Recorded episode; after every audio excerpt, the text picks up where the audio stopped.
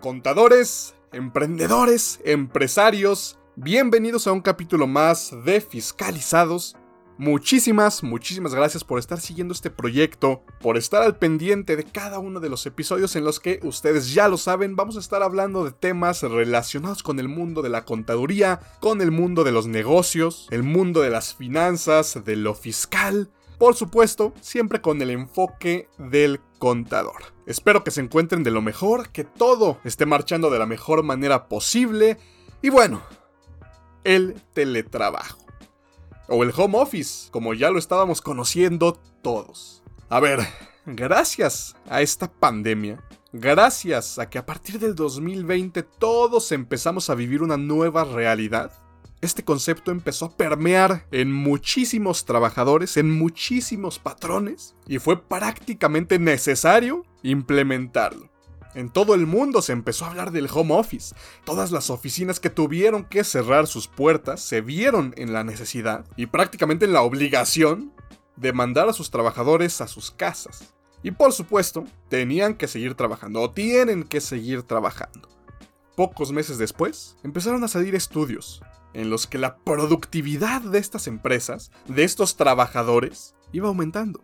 Los trabajadores eran más eficientes en esta modalidad, trabajando desde casa. Hubo muchísimas recomendaciones al respecto, como adaptar un lugar de trabajo para poder justamente meternos en el papel de que estábamos trabajando, de que estábamos cumpliendo un horario y de que teníamos ciertas responsabilidades. De esta manera, si todo se hacía adecuadamente, los resultados eran mucho más eficientes. Y ojo, en muchos lugares del mundo, en muchos países, ya estaba legislado el teletrabajo, el home office. Que digo, para el caso es lo mismo, usar estos dos conceptos. Pero ya estaba legislado, no tuvieron absolutamente que hacer nada porque ya estaban preparados, los patrones ya sabían las obligaciones, las responsabilidades que tenían con los trabajadores y viceversa los trabajadores ya también sabían o tenían que haber sabido en qué papel estaban cayendo ahora en la modalidad del teletrabajo y cuáles eran sus nuevas obligaciones.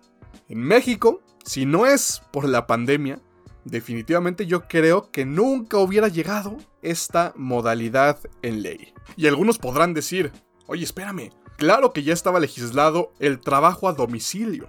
Y sí, ya existe el capítulo 12 en la Ley Federal del Trabajo, el cual nos habla justamente del trabajo a domicilio. Y de hecho, una de las reformas fue justamente el primer artículo de este capítulo, ¿sí? Por ahí se le recorta algo. Y esto porque este capítulo no estaba especializado en el trabajo de oficina en casa, al uso de plataformas digitales para implementar este tipo de trabajo. Pero bueno, Lamentablemente aquí en México muchos empresarios se resisten a esta modalidad de trabajo. Conozco muchísimas empresas que lamentablemente a pesar de poder realizar sus actividades con sus trabajadores desde casa, no lo hicieron. Dentro de esta pandemia, que aún sigue y por cierto más fuerte que nunca, no lo hicieron. En México hay cierta resistencia tanto de los trabajadores, de los empresarios y, por qué no decirlo, del gobierno. Hasta ahora, al parecer. ¿Por qué? Porque bueno, justamente vamos a hablar de esta nueva reforma a la ley federal del trabajo en la que ya por fin se implementa la modalidad del teletrabajo, del trabajar a distancia. Sí, probablemente unos meses tarde, pero ojo, lo que también es definitivo aquí y en muchísimos países es que el home office, el teletrabajo, va a permanecer independientemente de que las empresas ya puedan regresar, ya puedan abrir sus puertas y que la pandemia sea cosa del pasado, como se los dije al principio. Si los resultados eran mejores, si había más eficiencia en los trabajadores, en el trabajo, en los resultados, y por supuesto para los trabajadores tal vez un ahorro económico, cierto beneficio por no tener que trasladarse, entre algunas otras cosas, pues por supuesto que va a permanecer el teletrabajo, ya no van a regresar a las oficinas. Los espacios en renta, bueno, van a estar mucho más disponibles. Probablemente ya después los trabajadores tendrán que ir ciertos días a trabajar cuando sea totalmente indispensable. Pero bueno, ya estamos futureando un poco. No sabemos en realidad si todas las empresas van a adoptar esta modalidad, o más bien, les podría asegurar que no todas las empresas lo van a poder hacer. Hay algunas que necesitan forzosamente a los empleados en un área específica de trabajo. Y sí, reiterando un poquito, aunque puedan, muchas no lo van a hacer. Pero bueno, vámonos ya a hablar de esta nueva reforma en materia laboral que fue publicada en el Diario Oficial de la Federación el 11 de enero de este año, del 2021, y que entró en vigor a partir del 12 de enero. Y bueno, ¿qué es lo que trae esta reforma? ¿Cuántos artículos son? ¿De qué estamos hablando? Bueno, primeramente tenemos que decir que este fue un decreto por el que se reforma el artículo 311 y se adiciona el capítulo 12 bis de la Ley Federal del Trabajo. Y empecemos justamente con el artículo 311, del cual ya estábamos hablando, ya que es el primer artículo del capítulo 12, Trabajo a domicilio. Y vamos a ver qué cambia aquí. Esto todavía no es teletrabajo, ¿eh? Vamos a definir, o este capítulo nos define qué es el trabajo a domicilio. Y nos dice que es el que se ejecuta habitualmente para un patrón en el domicilio del trabajador o en un local libremente elegido por él, sin vigilancia ni dirección inmediata de quien proporciona el trabajo. Y el siguiente párrafo es el que se elimina en esta nueva reforma. El párrafo decía lo siguiente, será considerado como trabajo a domicilio el que se realiza a distancia utilizando tecnologías de la información y comunicación. Así es, hasta antes de esta reforma, pues este artículo daba a entender que también se iba a considerar trabajo a domicilio y se iban a seguir las reglas tal cual del trabajo a domicilio para todos aquellos que hicieran home office. Sin embargo, si ustedes analizan este capítulo, si se ponen a leer los artículos que este contiene, se van a dar cuenta que pues no tiene mucha relación con lo que el teletrabajo necesita. Porque digo, de entrada nos está diciendo que el trabajo a domicilio será sin vigilancia ni dirección inmediata de quien proporciona el trabajo. Y en el teletrabajo, en un home office normal, de alguna manera sí hay una dirección, sí hay incluso una vigilancia. Hay varios sistemas en los que te están vigilando o vigilando tal vez las computadoras, lo que se está haciendo, el trabajo entregado, etcétera, etcétera. Sí, este capítulo más bien fue pensado para todos aquellos trabajos que se pueden realizar desde casa, pero tal vez realizando alguna actividad manual. Por ejemplo, muchos maquiladores que son contratados bajo esta modalidad, a las empresas no les conviene estar pagando renta, ¿sí? Les pagan las maquinarias a, estos, a estas personas, trabajando tal vez en el patio de su casa, sin ninguna vigilancia, sin ninguna dirección, y nada más tal vez con la exigencia de maquilar ciertas piezas al día, ciertas piezas a la semana, al mes, cumpliendo con sus objetivos, cumpliendo con lo que el patrón ordena. ¿Sí? Entonces, bueno, no vamos a hablar del trabajo a domicilio, pero esta es la idea. Este era el capítulo que hablaba de eso y a partir de esta reforma, a partir del 12 de enero, el trabajo a domicilio ya no incluye este tipo de actividades oficinistas, vamos a ponerle así, y es por eso que entre el capítulo 12 y el 13 vamos a encontrar ahora el nuevo capítulo relativo al teletrabajo. Y bueno, empezamos con el artículo 330A, el que nos define algunos conceptos. Principalmente, ¿qué es el teletrabajo o cómo lo va a definir la ley federal del trabajo.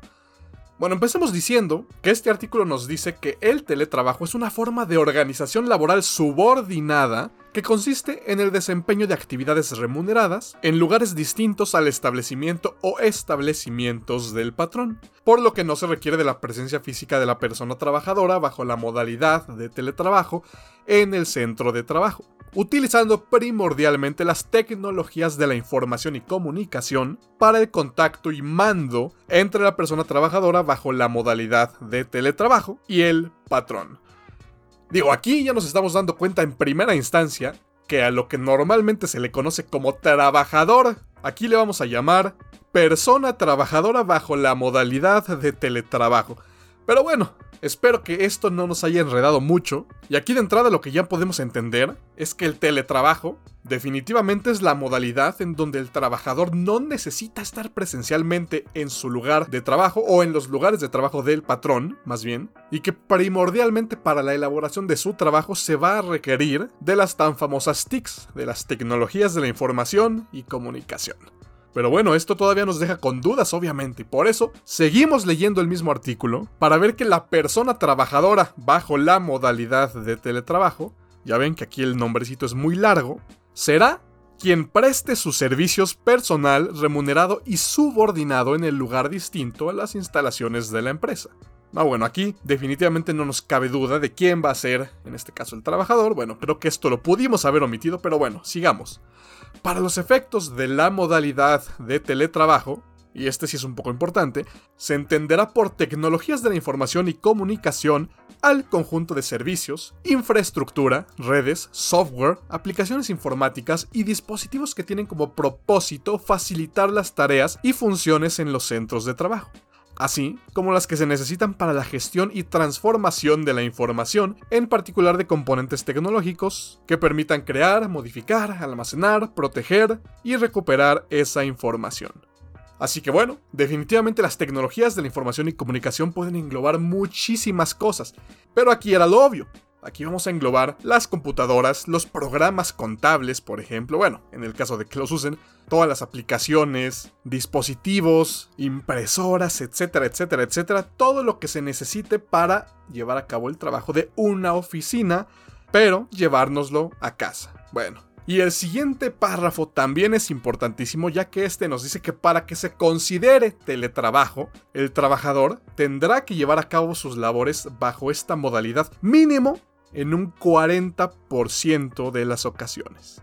Un 40% del tiempo, que ni siquiera es la mayoría del tiempo, tendrá que estar trabajando en home office.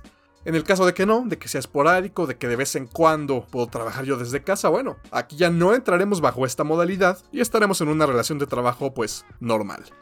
Y ahora una vez ya más o menos entendiendo lo que va a considerar la ley el teletrabajo, vamos a ver qué es lo más importante ¿Cuáles son aquellos artículos relevantes que probablemente sí generen un cambio un poquito drástico entre los empleados y los patrones? Y para esto nos vamos al artículo 330e, el cual nos dice que los patrones tendrán las siguientes obligaciones. La primera de ellas, proporcionar, instalar y encargarse del mantenimiento de los equipos necesarios para el teletrabajo, como equipo de cómputo, sillas ergonómicas, impresoras, entre otros. Y aquí muchos estarán diciendo, híjole, a mí no me han dado absolutamente nada de eso, ¿no?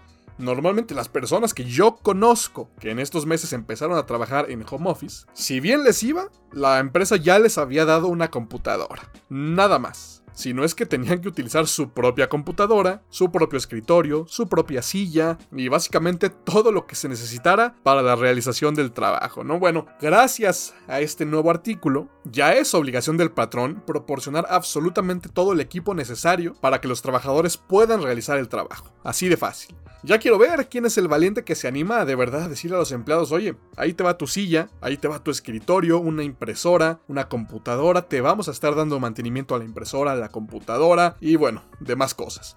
Ya es obligatorio, ¿eh? Así que aguas. Ahora, si nos vamos a la tercera obligación, también relevante, asumir los costos derivados del trabajo a través de la modalidad del teletrabajo, incluyendo, en su caso, el pago de servicios de telecomunicación y la parte proporcional de electricidad. Y de esto ya se había hablado, ¿eh? Ya hace algunos meses se estaba planteando la posibilidad de que los patrones pagaran el internet, pagaran la luz de los empleados que están en home office.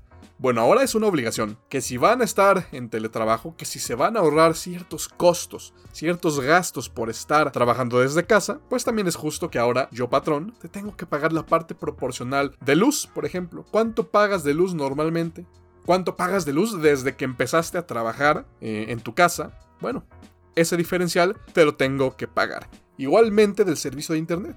Si yo ya pagaba un internet, bueno, ahora lo proporcional del tiempo, podemos decirlo así, me lo tienes que pagar tú. En el caso de que no tenía internet yo, por X o Y razón, bueno, ni modo. Patrón, ahora es tu obligación. Nos saltamos una que otra reglita y la sexta nos dice que es obligación respetar el derecho a la desconexión de las personas trabajadoras al término de la jornada laboral. Y aquí también es un problemón, porque muchos patrones asumen que estás en tu casa y que si son las 10 de la noche te pueden llamar y pedir algo, ¿no? Ah, pues está en su casa, sin problema le hablo, que me envíe tal y tal y tal. Y ahí está el trabajador dos o tres horas hasta la madrugada, cumpliendo los requisitos del patrón. Bueno, ahora ese tipo de cosas no se podrán hacer, ¿sí? Ojo, estamos hablando del deber ser, porque en teoría tampoco podemos trabajar jornadas de 20 horas diarias, por decir, y cuántas empresas no, no lo hacen. Pero bueno, es obligación respetar los horarios de cada uno de los trabajadores aún en su casa. Por supuesto que también los trabajadores tienen que estar inscritos en el Seguro Social, o sea, hay una subordinación, eso nadie la quita. Así que bueno, también esta es una obligación. Capacitar a los trabajadores para que realicen sus actividades de la mejor manera posible, lo más eficiente, lo más eficaz, todo perfecto. Bueno, esas son las obligaciones de los patrones. O mínimo las más importantes, chequen las demás. Son ocho fracciones las que nos marca este artículo. Y bueno, siguiente artículo 330F, las obligaciones de los trabajadores. Por supuesto que el trabajador está obligado a conservar y a cuidar, a conservar todos los materiales que el patrón les brinde, lo que ya hablamos en el artículo anterior. Porque aquí evidentemente no es tu computadora, no es tu silla, no es tu escritorio, no es tu impresora. Te los está brindando el patrón para que cumplas con tu trabajo, sin embargo, pues no son tuyas, los tienes que cuidar y en el caso pues devolver, ¿no? La segunda fracción nos dice que hay que informar sobre los costos pactados para el uso de los servicios de telecomunicación y el consumo de electricidad. O sea que el trabajador está obligado a reportar al patrón, oye, me gasté esto, esto, esto, para que lo tengas en cuenta y me lo puedas pagar. Si no, ya después estamos obligando al patrón a pagar cuando probablemente el trabajador ni siquiera nos brindó esa información. Así que bueno, la fracción cuarta también me llamó un poquito la atención porque nos dice que hay que atender y utilizar los mecanismos y sistemas operativos para la supervisión de sus actividades. Y aquí a diferencia del trabajo a domicilio, aquí hay una vigilancia. Aquí va a haber una supervisión y los trabajadores tienen la obligación de acatar eso. Por ejemplo, en el sistema operativo checar a la hora que me conecto, ¿no? Como si fuera a la hora que estoy llegando a las instalaciones, a qué hora me desconecto, Tal vez reportar cada ciertos días, cada cierto tiempo, lo que estoy entregando, las horas que permanezco conectado en el servidor del trabajo, por así decirlo, entre algunas otras cosas. Esto obviamente va a ser estipulado por el patrón, pero el trabajador tendrá que acatarlo. Y bien, otro artículo también muy interesante es el 330 letra I, ya que este nos dice que los mecanismos, sistemas operativos y cualquier tecnología utilizada para supervisar el teletrabajo deberán ser proporcionales a su objetivo, garantizando así el derecho a la intimidad de los trabajadores. Solamente podrán utilizarse cámaras de video y micrófonos para supervisar el teletrabajo de manera extraordinaria o cuando la naturaleza de las funciones desempeñadas por la persona trabajadora así lo requiera. Y es que también, imagínense, el patrón está acostumbrado a vigilar tal vez con cámaras lo que se está haciendo en las oficinas, ¿no? En las áreas de trabajo. Esto no lo van a poder hacer, a menos que sea totalmente indispensable y sin interferir con la intimidad de los trabajadores. Un ejemplo podría ser un call center, ¿no? O vendedores de seguros, telefonistas, como le quieran llamar, tal vez para estar vigilando la calidad de las llamadas, pues de vez en cuando puedan tener micrófonos, puedan tener cámaras, ¿no? Dependiendo de qué es lo que se esté realizando. Ese podría ser un ejemplo de algo que puede considerarse necesario. Así que aquí todos tendrán que apoyarse a fuerza de softwares que sean los que garanticen la total vigilancia de los trabajos sin tener que interferir con otras cosas. Así que bueno, esto es para mí lo más importante, lo más relevante y lo que más cambió dentro de esta nueva modalidad. El teletrabajo sin lugar a dudas es algo que ya se va a quedar. Por algo ya está en ley. Por algo muchísimos países a lo largo de este planeta han ya implementado y reforzado este tipo de normas. Por supuesto que también hay que leer y analizar los artículos restantes, pero bueno, esto es el entorno general. Así es como ahora se está legislando al home office, al teletrabajo, al trabajo a distancia, y estas son las normas que trabajadores y patrones ahora tienen que seguir. Y pues bueno, a ver cómo se lleva a la práctica, a ver cómo se pagan estos servicios de internet, de luz, etcétera, etcétera. Porque también aquí hay un riesgo aguas también, porque si el patrón se da cuenta de que va a gastar más apoyando, ¿no? Con el internet, con la luz, con los insumos de los trabajadores, pues va a decir, híjole, no me conviene, y de regreso para la oficina. Ahí también tenemos contadores que asesorar a estos empresarios para ver cómo va a estar el plan, el presupuesto, qué le conviene más y que así no estemos cayendo en un perjuicio para la empresa. En estos tiempos de pandemia, de crisis sanitaria, bueno, por supuesto que es lo ideal estar trabajando desde casa quienes puedan. Aquí definitivamente los patrones tienen que estar apoyando esta iniciativa, esta modalidad totalmente. Pero ya, una vez pasando todo esto, les repito, estudios mundiales aseguran que una gran parte de todas estas empresas que ahorita están en home office no van a regresar a las oficinas. Entonces, hay que estar preparados para esto. Es totalmente bueno que la Ley Federal de Trabajo ya esté actualizada mínimo en esta parte. Por ahí seguramente habrá algún cabo suelto, pero bueno, poco a poco estas cosas se tendrán que ir haciendo más y más robustas, pero es un buen inicio. Que ya esté legislado, que ya existan derechos para los trabajadores, también para los patrones, obligaciones, etcétera, etcétera. Y bueno, esto fue todo por hoy. Esto fue Fiscalizados, el podcast de HGR Consultores. Yo soy Héctor Garín y aquí nos escuchamos en el próximo capítulo.